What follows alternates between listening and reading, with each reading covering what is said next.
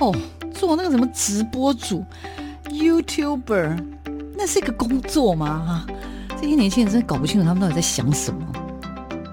大家都说直播主很赚钱，切，哪有那么简单？网络社群媒体崛起，传统媒体死定了吗？直播平台真的像你想象中的色情满满？它的真实情况到底如何呢？时下你不可不知的科技应用与社群发展，科技社群敲敲门，带你推开趋势的大门。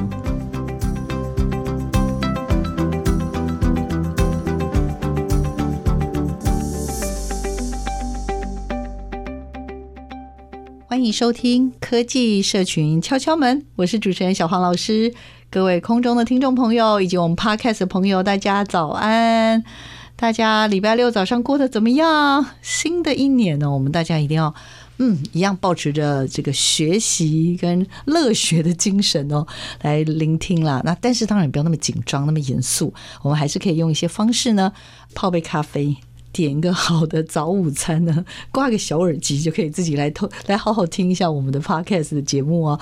我们这个礼拜啊，科技社群敲敲门要为大家继续认识什么样在科技跟社群领域的新发展呢？跟听众朋友报告，就是小黄老师其实是有我自己的原则的，就是说通常我不能太快邀同一组来宾来，可是有些实在是太厉害了，实在没有办法不邀回来不行了。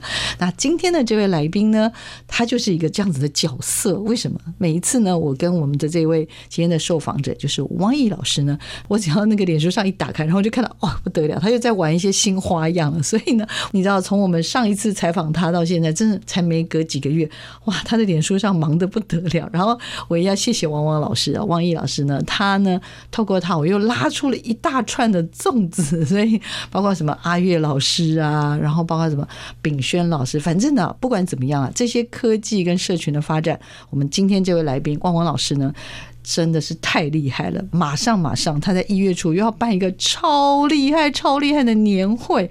哎呦，我光听到之后就已经兴奋到不行了。我就说不行，我一定要马上把你请来我们电台的节目，然后让他来好好跟我们聊一聊。我们现在让汪汪老师跟我们听众朋友打个招呼，来，请小汪老师早安，各位听众朋友大家早安。是。其实你知道吗？我每一次啊，在社群媒体里面，因为我们是连友嘛，然后呢，我看到你每次在社群媒体都做一些那种很疯狂的事情，然后我就会忍不住想说啊，到底每一样都是你的本业吗？你实在是事业做太大了。结果后来发现说不是，你其实那根本就是你的兴趣，对，你就是好好的把你的兴趣呢跟你的专业呢去做的很好很好的结合哈。那我们要不要先话说从头好了？就是呃，在二零二零年的岁末的时候，我就有一天突然间看到汪汪老师呢，就抛出了一张就是很酷的卡片，还是什么贺年卡，就邀请你说：“哎，我每一年都做，今年呢怎么怎么又要做？想要得到我的卡片的人呢，可以自己在上面申请啊，什么等等这样。反正那个我心想，哇，卡片还有这种 可以自己申请的哦。哎，可是说着说着呢，我竟然在社群媒体里面发现，哎，汪汪老师好像不是只是在画卡片，因为本来看你画的好漂亮，就觉得好厉害。害，会发现，哎。汪汪老师没那么简单，他不是只画卡片，他的卡片是会动的，怎么回事呢？来，我们请汪汪老师自己介绍一下，说一下这个活动为什么会有这么奇怪的仪式，每年到年底的一个仪式，就是我在二零一五年的时候，哎，好像是马年那从马年开始就心血来潮，因为那时候开始创作一系列的中国京剧的插图插画，然后那年就是刚好顺手画了一张马年的贺卡，然后送给身边的朋友，因为。蛮喜欢用这种很手感的方式去表达回顾这一整年度对于大家身边很多支持过你的人啊，认识的新朋友、旧与新知这些朋友们的一个感谢回馈。然后呢，这个活动我那时候画完马年就想说，既然都画马了，那就十二生肖就给他来个一轮吧，就发了一个愿说我要画完十二年。但是我那时候没有想到的是，就是随着每年一直递进，然后呢，我要送的卡片就越来越多，越来越多。然后我后来其实这个是今年第一次尝试用 AR，那其实其实它本来每一年都是后面全部书法手写，所有的一张一张手写。哦，对，送给身边的朋友。嗯，往年都是有一面，就是因为听众朋友看不到嘛，有就是用您用有点像是这个什么，嗯，不透明水彩。叫不透明的水彩呢，去画出了一个主题。第一次是画了跟马有关的，然后这是什么京剧的角色跟，跟明年都是京戏的一个跟可能跟十二生肖硬扯上边的一个 戏曲，戏曲有有的年度会扯得很牵强哦。所以那你记得第一年是什么？第一年马年，那时候选的是四郎探母，哦，四郎探母，然后跟马有关。对，然后呢，今年我看到的时候，我觉得很酷的一个叫做武松打虎。今年女主角当然就是潘金莲了。对呀、啊，然后呢？可是很有趣的是，哎，往年的背后就是用书法，对，然后写出可能祝贺的祝贺的话等等，这样就是也是一样很有手感、很有温度的东西。但今年不是，这结合了什么呢？是结合了叫做什么？这个叫做 AR 的概念哦。所以另外一面就没有书法了。是你如果看到你的呃另外一面的这个卡片呢，如果你拿起你的手机呢，它这边有个小的 QR code 的条码，听众。朋友，哎，今天呢，为了服务大家，我还是会把它放在我们的 我们的粉砖上，所以各位可以现在马上把同步正在听 Podcast，也可以赶快把手机打开来呢。科技社群敲敲门的粉砖上面就会有我们的汪汪老师他准备的这个卡片，他的 QR code。好，这个时候呢，你只要把你的相机嘛，哦，具有相机的功能的扫描的扫描这个左下角的 QR code，告诉你就会发生一件神秘的事情。什么呢？汪汪汪老师要自己说吗？还是画就会好像慢慢的完成了？真的，就是一幅画在你面前就栩栩如生的完成，完成是。而且更重要的是说，我觉得在整个这个体验的过程，不是只是栩栩如生，我觉得是那个。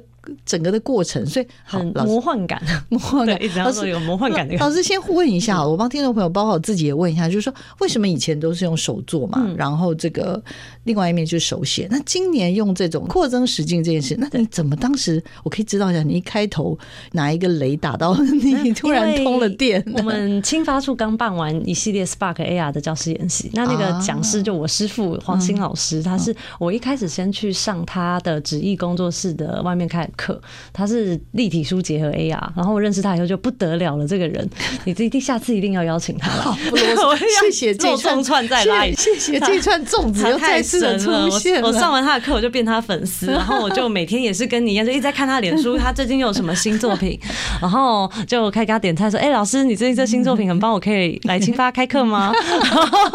然后他就跟我一样，一直点菜说：“老师，你要不要来接受我们的采访？因为我们真的最近觉得你的东西真的好有趣。”跟听众报告，我今天只能介绍一两样，但是 欢迎大家去追踪汪汪老师的脸书，实在是太好玩了。他还有前一阵子那个圣诞节，还有可以在马桶上 跳舞的小人呢。那个我跟你说太酷了，我接下来的我一定要跟我的世新的新媒体的课程要结合，我已经发誓了。好了好了，哎，话不多说，我们先继续回到到底。黄老师他把书立体书，嗯，跟什么？AR 扩增实境扩增实境结合，对，因为他算是一个新媒体艺术创作家，然后他很厉害的是他科技的程式。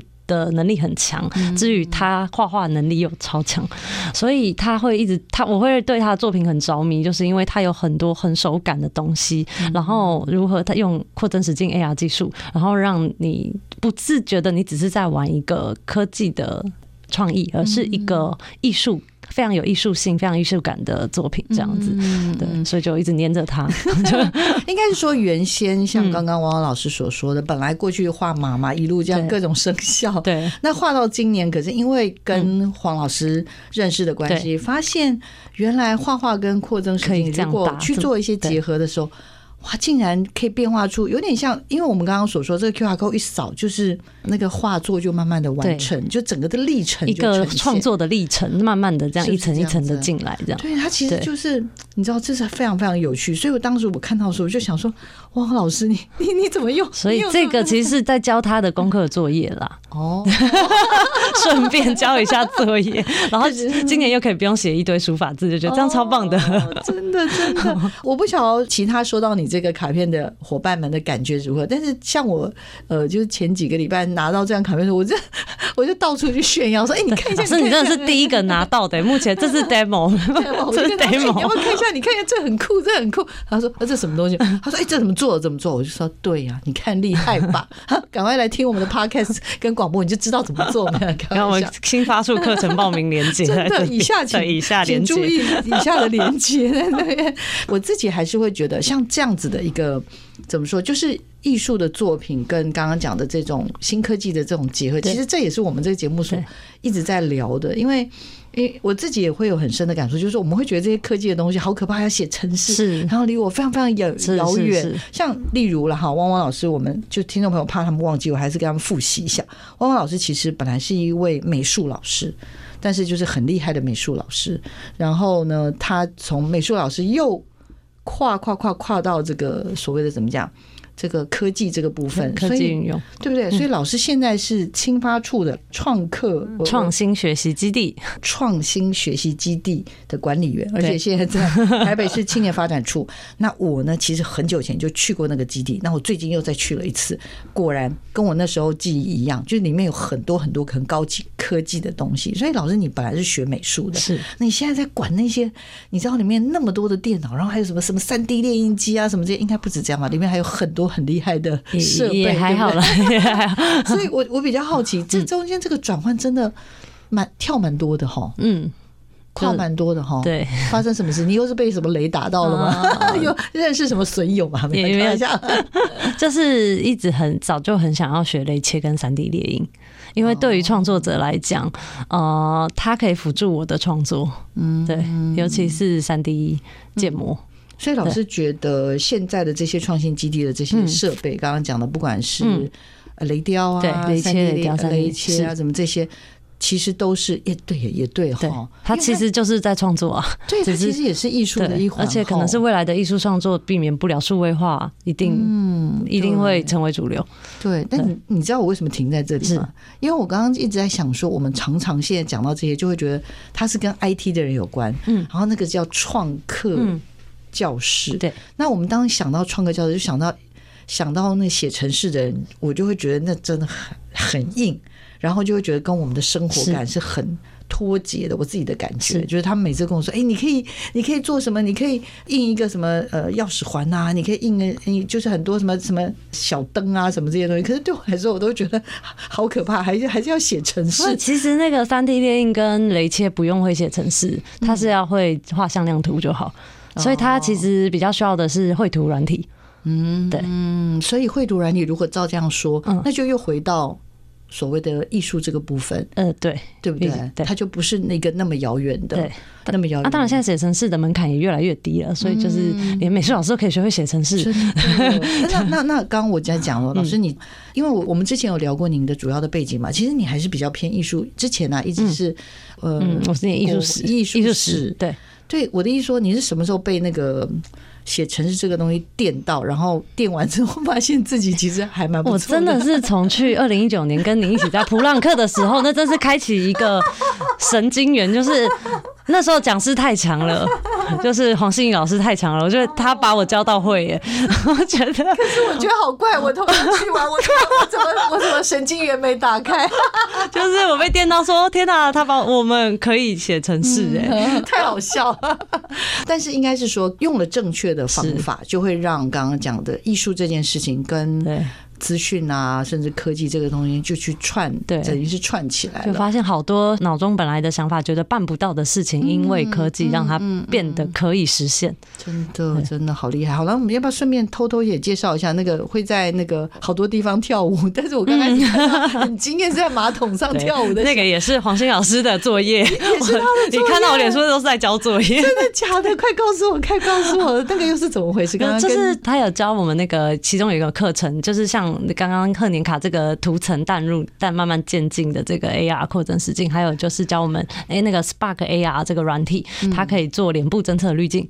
然后因为我前一阵子刚好在玩那个 Magical Bustle，它是一个小朋友都可以玩的三 D 建模软体，嗯，很可爱，堪称三 D 建模的小画家。然后小画家，就是它的它的界面很可爱，就像在堆积木，你就很盖出来每个就很多像乐高的公仔，然后那些建好的模。丢进去 Spark AR 就可以做很多很可爱的小公仔脸部辨识滤镜，然后等于是拍到你脸的时候，你可以表情可以跟那些小东西互动。嗯，等一下出现专有名词，对脸部辨识辨识滤镜。来，我们可不可以等一下要说明一下？但是先用，因为我相信就是我们一般人其实都已经在用了，只是我们大家浑然不不知道它的名字。对，来，老师一下，可不可以解释一下，就什么地方会用到？这个脸部的辨识滤镜，嗯、就是我们大概平常其实有多非常常见。譬如说，像我们开会的时候，Google 或者 Zoom，尤其现在疫情的期间，我们要线上会议的时候，嗯、你就是可能蓬头垢面的醒来，让不能被老板发现或主管发现，你就赶快开脸部辨识滤镜，他会帮你化好妆、眼影、口红、肤色滤镜，那些其实都是 AR 的。那如果像我们背后的那个什么 虚拟布景。布景的话，那个应该不是，对，那个不是，不是，那，直接去布去背，那是去背，对，直接做去背，那是。去背。那个好，刚刚汪汪老师就告诉我说，如果你今天对啊，有时候他是不是他有这种滤镜会帮你，就是 直接美妆美颜，直接美妆，然后画眼影，连指甲油都可以，指甲的指甲滤镜都有哦，擦指甲油的滤镜，这也太猛了吧！太哇，真是女人的女人的救星，对，科技真是救星 哦，所以。本来是一个这样的技术，对不对？但是为什么它哦，我刚刚讲的这样子的一个滤镜，如果它今天结合了像刚刚说的那个三 D 的什么那个小画家版的这个软体的时候，它就会变成什么？它就会变成是一个可以。有点像是把它套进，就怎么讲？应该说那个也是一个拿一个手机，欸、老师的手机应该有。来，你要不要现在瞬间让它出现在我们这儿？是你的两只小娃娃是吧？啊，财神爷嘛，是不是？财神最近刚做完，过年 很啰嗦。听众朋友，先送你一个财神爷啊！那所以老师这个的作业方式就哦有了，用手可以去控制它的位置，用等一下手放它，然后你想要换位置，你就去点萤幕可以定点。太可爱了，在扭在扭。老师他会拍我，我就会跟财神一起。老师他会有有音乐吗？呃，音乐没有办法。啊，对不起，听到听到我太兴奋了吧？他会有有音乐吗？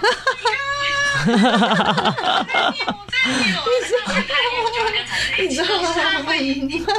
我太好笑了。就是拍照的时候，你可以一起跟他扭。听众听众朋友，请原谅我的发疯，请大家原谅我的发疯。哎，老师，那你是意思说，如果，例如说你拍我，嗯，然后假设我的手可以，你就可以。哎，老师，我跟你说，跟听众朋友介绍一下，这个链接我一定要送给你们。他太猛了，因为他还会掉钱出来。可以点我的手，然后让他站在我的手上。好，等我一下，等我一下。让他站在我的手上。等我，等我。哦，来了来了，可以把它缩小，两用两只手触控缩小。哦，哇，可以调大小，调稳定。把它搞太大了，我要把它弄缩小。掉钱，掉钱，全部都掉下来了，耶！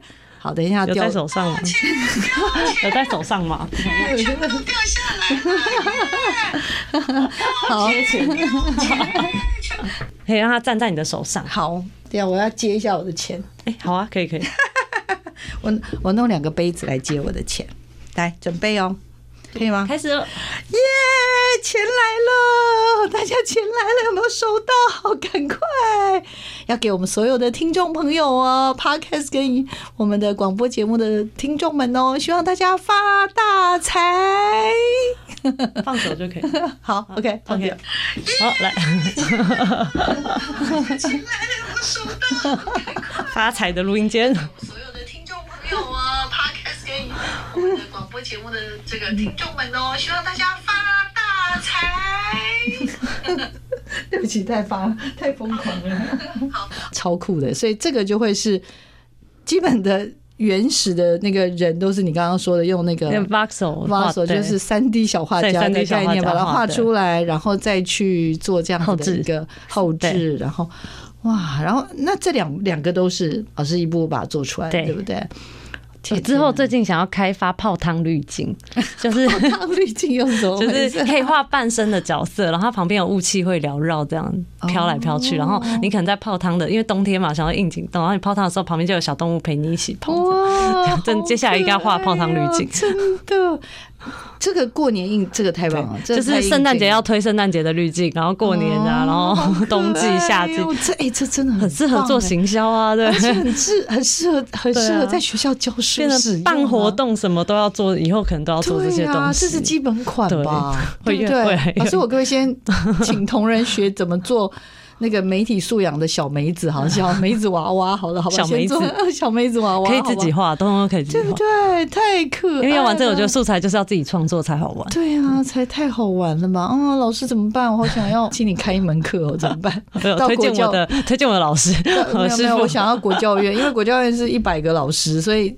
太难了，他们不会做。不过我们会有跑班，所以一般只可以，就是像噗浪的阿亮的，我们现在都是比照阿亮的规格，所以每一间教室都是 只能二十个人，是 很好玩，很可爱哦，好可爱。好了，太兴奋。你说上班很无聊啊，然后你也不用放一堆小公仔了，你就滤镜叫出来就可以跟他那边玩。汪汪老师，你怎么那么厉害了哈？听众朋友是不是跟我一样听得不过瘾？而且最厉害的呢，我这边要跟听众朋友分享一下，就是汪汪老师啊，很快的又要。再办一个超厉害的活动，叫做实境游戏教育的年会。因为呢，汪汪老师其实才是一个真正厉害的是他的实境游戏，他是一个 怎么讲重度成瘾者。然后呢，老师在呃之前啊办过第一届就非常非常的成功，然后大家一直敲碗说赶快办，赶快办第二届。然后疫情。嗯的影响，没算没有影响到，没有影响到。对，是台中本来台中场哦取消，但是现在第二年还有在台北场可以继续赶在，希望赶在年前完成它。真的，所以到底这活动是什么？里面有什么很厉害的东西呢？我们休息一下，等一下让汪汪老师继续跟我们分享。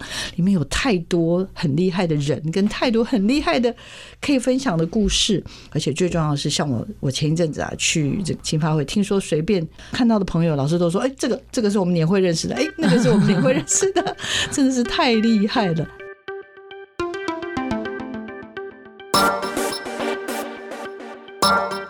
生活中有哪些科技知识与应用呢？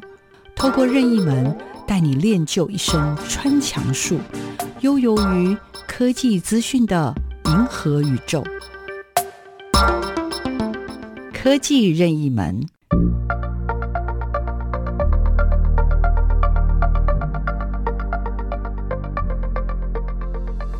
大家好，我是台北市青少年发展处创新学习基地的汪汪老师。今天在这边跟大家介绍，呃，大家常常在 IG 跟脸书。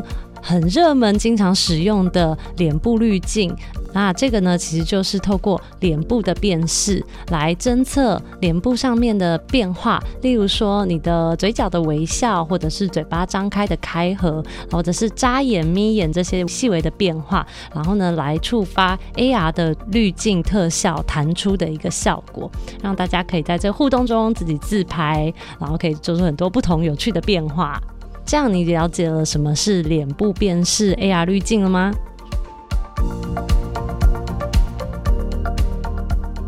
汪汪老师其实在，在哎是二零二一年的创新一百吗？还是已经得好几次了？嗯，二零一八年你是第二届一次，是不是？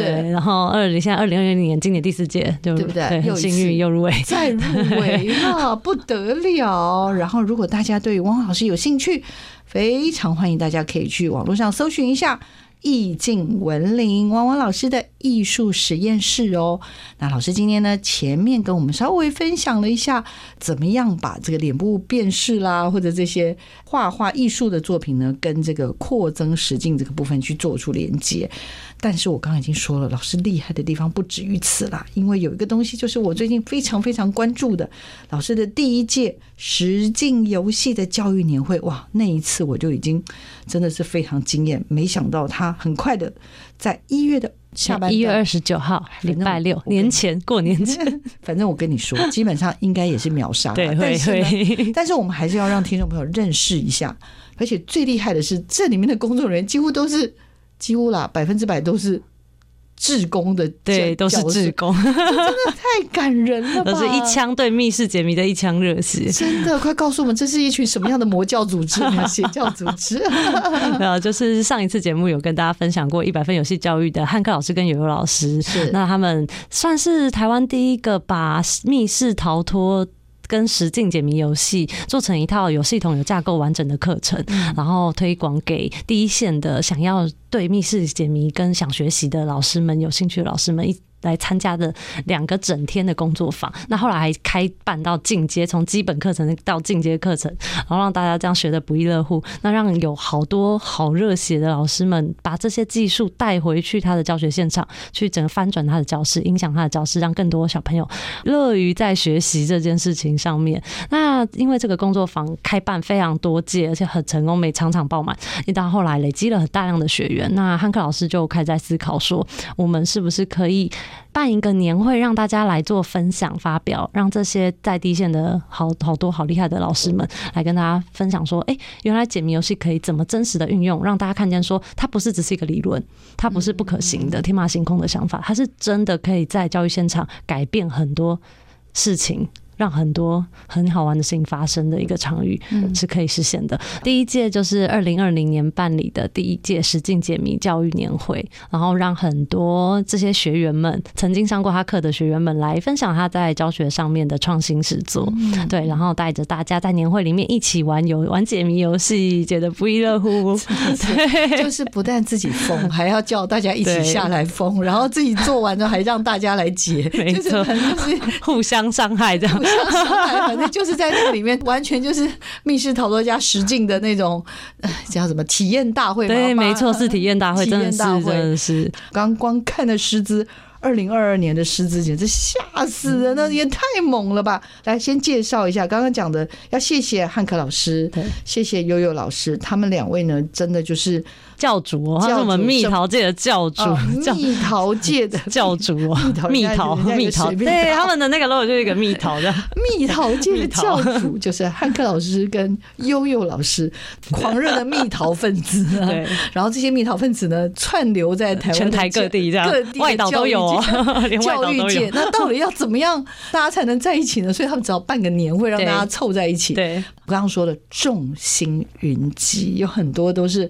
啊，小黄老师认识或者是膜拜的人物，这 都陆陆续续要出现在第二届的年会当中。来，我们请汪汪老师帮我们先偷偷的说一下，有哪些厉害的老师要加入呢？我们今年就特别还邀请到那个澎湖的洪金义老师，啊、对，应该大家都很常小易小易老师很常听到他，对。小易老师要教大家呢，逃出魔术的密室，这个太厉害了，是的，是。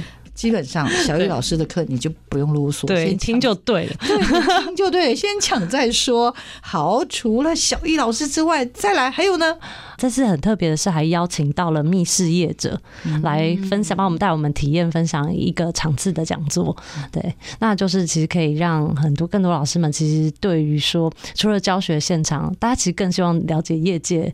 的操作情况很商业，比较是是我去的那种吗？是是是是，就是例如像什么，我们家人最常带我们去，反正好像我印象中密室逃脱有很多是在那个大直那个方向，对，那 Interspace，对，是不是？我们这次邀请到是高雄的团队，高雄的那个吴志毅，对，吴志毅。然后呢，他想要为大家带来的是什么样的？因为他们之前的作品比较多都在南部的实境游戏，啊，我很可惜我自己还没有玩过，但是我上过他的演习，他那时候教我们自己用雷切做藏蜜桶。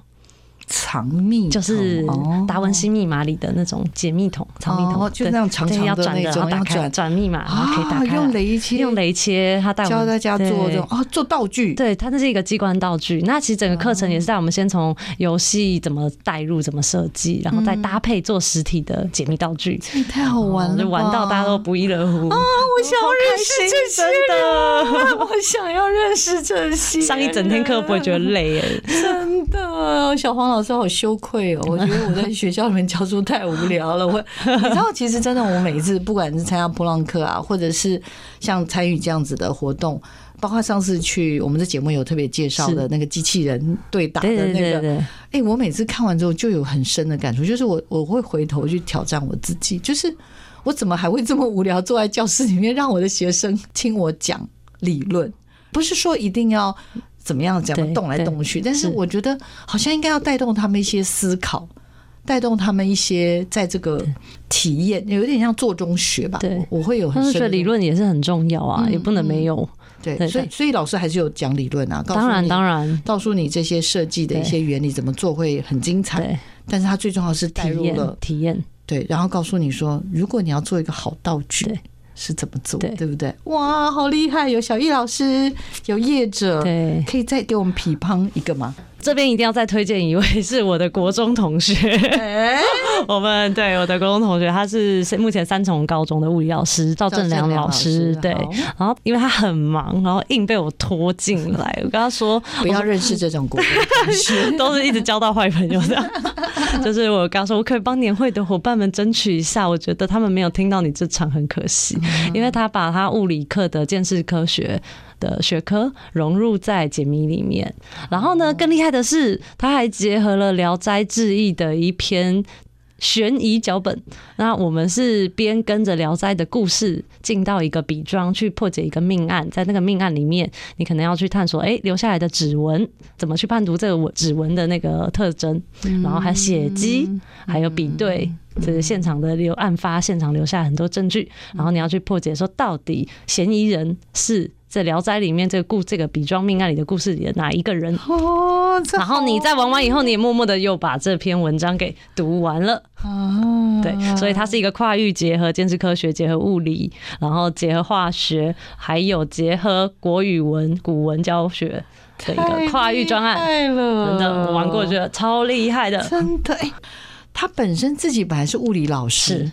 他也是不小心被那个蜜桃姐给扫扫到吗？还是怎样？因为他有上过汉克，他还是汉克的学生哦，也是汉克老师的学生，然后也是喜欢密室解谜的啊。然后他就回去默默的开始做很多这样子的。我有问过他，他其实我就想说，你你这个物理跟建识科学怎么会想要这样跨域结合？然后他说，因为他自己很喜欢看那个 Netflix 的影集，嗯，对，所以他就觉得哎，可以这样子，类似像那种什么，有点像亚森罗平什么那些。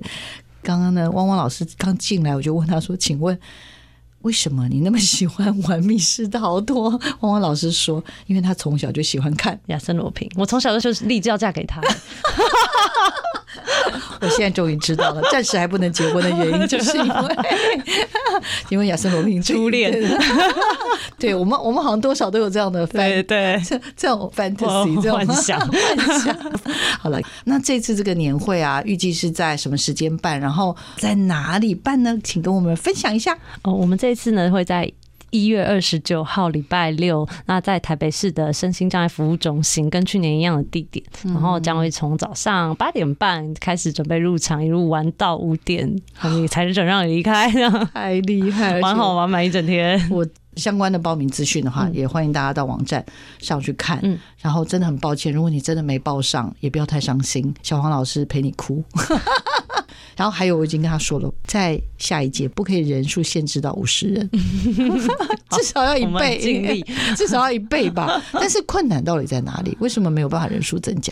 我觉得应该未来是有机会的，因为以去年来讲，嗯嗯、我们去年的实际上工作小组只有六个人，但是因为后来年会的关系，我们汇聚这一年度我们好多人就自动汇集在一起，嗯，都是因为这年会互相认识，嗯嗯，然后所以我们今年工作团队扩已经扩增到十四个人了，对，我相信如果这个能量持续继续让它发酵，我们明年可以号召更多志工进来一起。聊 Loki，志工进去，那这整个的筹备的话，我蛮好奇的。所以志工伙伴就是大家一起讨论，嗯，然后场地的租用要费用吗？对，要要要费用嘛。所以去参加的人就还是会有收一些要收费费用。可是像我们随便这样玩一场，像我们在外面玩。一个多小时、两小时吧，也不便宜。当然，就是不会是像外面密室那么完整的作品，对。嗯嗯、但是我们比较像是一个研讨会发表，嗯，对，然后互相分享的一个机会，一个舞台。我相相信绝对那个票价是物超所值，绝对我们非常有信心一定会搞。对啊，因为去年我看到就很多人在社群媒体哀嚎啊，说哈，才那么一点点钱，然后今年必须会涨价，要这样子。对，然后可以看到这么多，可以体验这么多。那我们去年真的是赔本在做，真的赔到不行，真的。赔本好，今年今年不好意思，请大家多用尽各每个团队自己的私下资源，这样子、嗯、我觉得很棒。好，那也因为透过汪老师，我觉得像什么 Gather Town 啦，还有像这次的这个密室逃脱啊、实境游戏啊，还有这个扩增实境，就有好多好多的这种怎么讲创新的体验跟学习。我自己是觉得老师这份工作啦，其实是一个不断的向自己做自我挑战的这样的一个过程嘛。那老师是一个美术的老师，但是因为有机会跟这个资讯方面的部分去做连接，然后开开启一连串的跨跨跨跨跨，越跨越多。那老师对于这个整个教育现场的观察，然后你先介绍一下你二零二一年在得奖的这样子的一个主要的作品好了，然后还有就是你的相关的观察，也可以跟我们分享一下吗？嗯，就是我这次提案的主要是放在呃，怎么把 AR 融入艺术创作课程里面。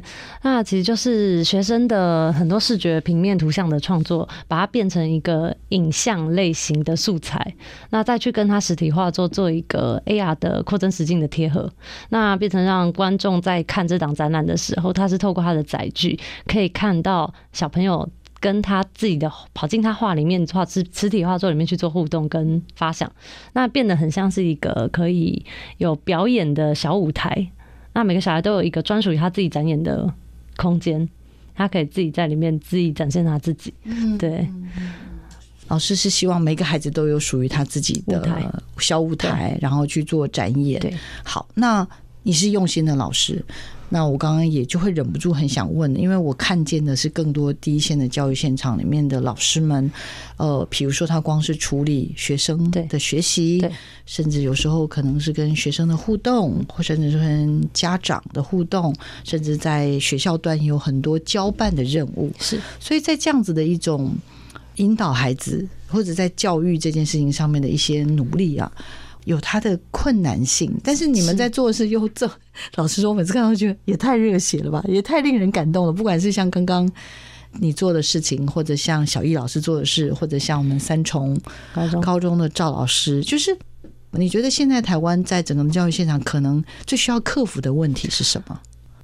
以我自己在第一线，实际上把它带入我自己的课程里面。例如说，我这次创新一百分享我的课程，是我把学生作品跟 AR 做结合。我光要搞定 AR 的免费发布空间，我是自己跟 Meka 去谈合作方案，对，不然因为这都是要付费的，而且费用还不便宜。如果没有相关的计划跟费用，其实是没有办法。操作，然后还有就是课表的问题。我美术课还有设备，我不一定能够带学生去使用电脑。然后加上，我就想说，跨科跟电脑科合作嘛。可是其实，在结束上面，电脑科一个礼拜才一节。可是很多我们真的要把这个第一线让学生自己去操练习操作，这可能常常时间要拉蛮长的。嗯，所以我一直觉得未来是不是在教室设备上是美术教室跟电脑教室，其实它是可以。在一起的。如果我们未来在艺术上面要玩这些多媒体科技的话，嗯，对，美术教室是可以有这样的设备。那就是以我在课程上面的实际操作，我变成很多没有办法，学生没有办法参与的部分，我要后置帮他完成。嗯，对。那所以其实那会增加老师很多下班额外的工作量。有很多又回到说，哎、欸，老师，你愿意凭着一股热血，你要做这些事情吗？嗯嗯、必须要说我自己比较幸运，我是在科任美术科任嘛，那所以我比较，我相较于其他位那个职缺的不同位置的老师，会比较有多一点高度的自主性，我觉得这好重要。就是我毕竟没有学科压力。对，我的科目不用有升学的问题，有成绩的问题，也断考，不用说注意这些问题，所以变成我可以有很大的空间可以去实验啊，成功失败都没有关系，我们一定有东西出来。但是这个学科可能就没有办法有这样的空间。那还有就是，我一直觉得我们现在的教育现场给老师并没有工作减量，现在的这种新的。形态里面一直要翻转，教育翻转，要新课纲。可是这样子的情境下，老师需要又要双语，对，要双语。它密度非常强大的，要老师去改变，学很多新的东西，那做出跟以前完全不一样的教学的思维跟内容，课程上面的内容的发展。可是。老师的工作并没有减量，学生还是一样这么多，业务一样每天都是这么多。我们办了这么多教师演习，我都很心疼说，说老师什么时候有一个真正可以静下心来滋养自己的时间空间去学习，把自己净空去学习。他暂时可不可以先不要担心这些外部的业务，担心他的学生，担心学校丢什么工作、什么计划，要他催教他什么公文？嗯嗯，对。每个人就是忙的，这样忙的团团转，都没有办法好好滋养自己的时间，嗯、把自己照顾好都没有，都已经累瘫，下班都已经累瘫，还有自己的家庭、嗯、自己的时间要顾。所以是，呃，汪汪老师有这个幸运，然后也看到有一些老师有这个很强大的动能，想这样做。对，那如果如果有机会可以许愿呢？许愿？对啊，如果许愿说，嗯，希望台湾可能在五年、十年。二十年以后的整个教育现场的样貌跟场景啊，像你刚刚能播吗？可以啊，可以啊。我觉得比较有机会可以许愿的吧，大概就是班级人数，嗯，对，班级人数的减量，对，然后员额配置提高。嗯，对，我觉得还有就是能不能让第一线，就说你指的是师生比吗？对，然后能不能让第一线老师很多没有必要过度繁杂的业务减量，让老师其实是真的有足够的空间去针对他自己想发展的自己的兴趣或是专业去进修，而不会被太多事情给吞没。对。这是你在创新基地里面酝酿了一年多，观察，因为我们自己办研习就会观察到，老师们好想来，可是他们可能临时就被开会抓走了，因为临时就要加开什么，对，然后他们来的时候也都是没有办法很全然的专注，说，哎，我想到明天可能他忙什么啊，对啊，等一下还要干嘛？所以，嗯，对，如果看到。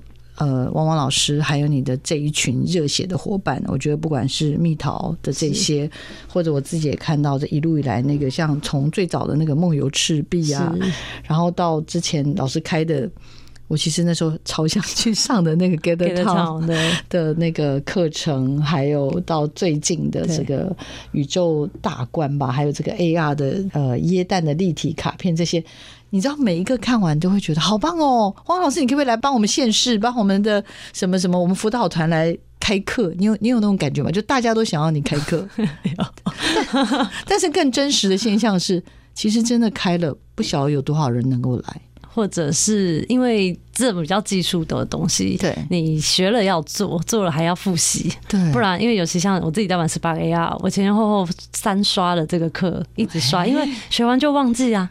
然后就是回去再老师有开课，我这再去啊，再学不会请他来教我，就会把他写计划来教。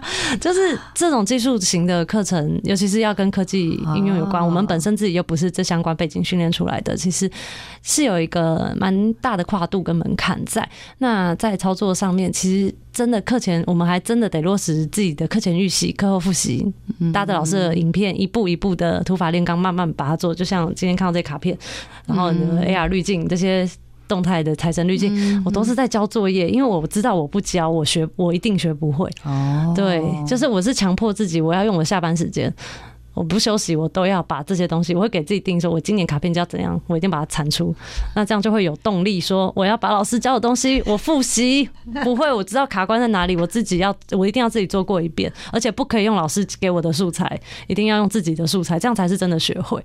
所以我就是我自己在用了，我知道这背后要花多少时间，下班的时间跟体力跟精力，我才很心疼说有这么多想学、想要跨域的老师，可是他们又可以空出多少时间跟体力来完成这些事情？我又没有家累，对，我没有家累啊。但是呢，其他很多人是有家庭要顾，有小孩要顾。对，有两两老要顾，会觉得很很舍不得，是。又觉得很珍惜，又觉得好重要，又很真实啊。但是又每天看到，但是又很挣扎。对啊，应该说看见了教育的希望，但是也看见了教育的一些目前真的需要，真的是在挣扎，而且需要不是一小步，对，是好大好大的，因为好几步。因为十二年课纲算是很巨大的突破，那无论是在体制上突破，对老师更是要很强大的突破。嗯，对，但是又有提供。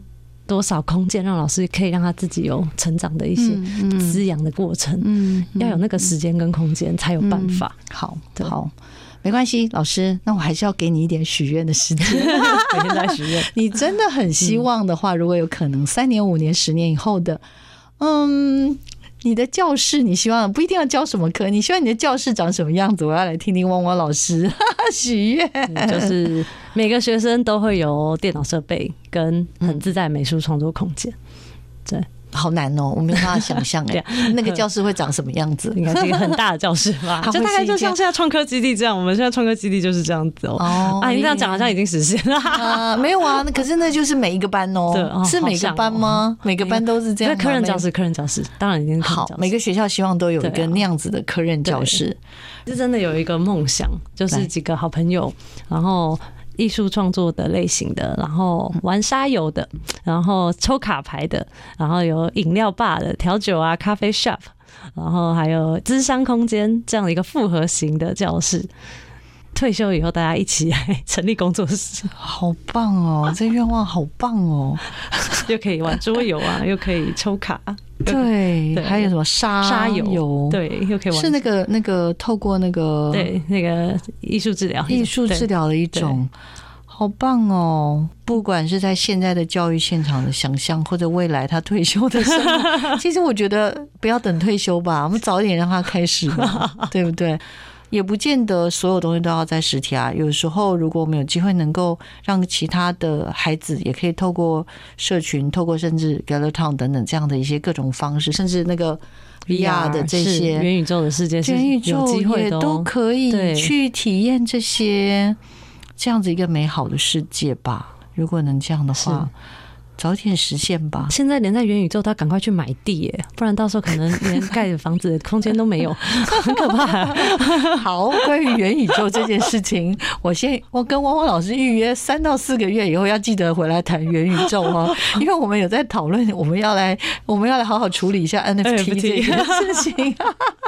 好开心哦！不知道听众朋友是不是跟我一样聊的不觉得很不过瘾呢？因为跟汪汪老师呢，每次见面我都觉得啊，好多事情可以分享，然后呢。我们都是不停的、不停的，一直想要学习，然后为孩子们带来新的可能性。我觉得这应该是每次跟这些老师们在分享的时候，或者是在这样子的一个科技的场域里面的时候，就更有这样子很深切的感触。我觉得孩子们还好有你们，我也觉得很幸运有他们。嗯，我们很幸运有这有彼此，真的，对不对？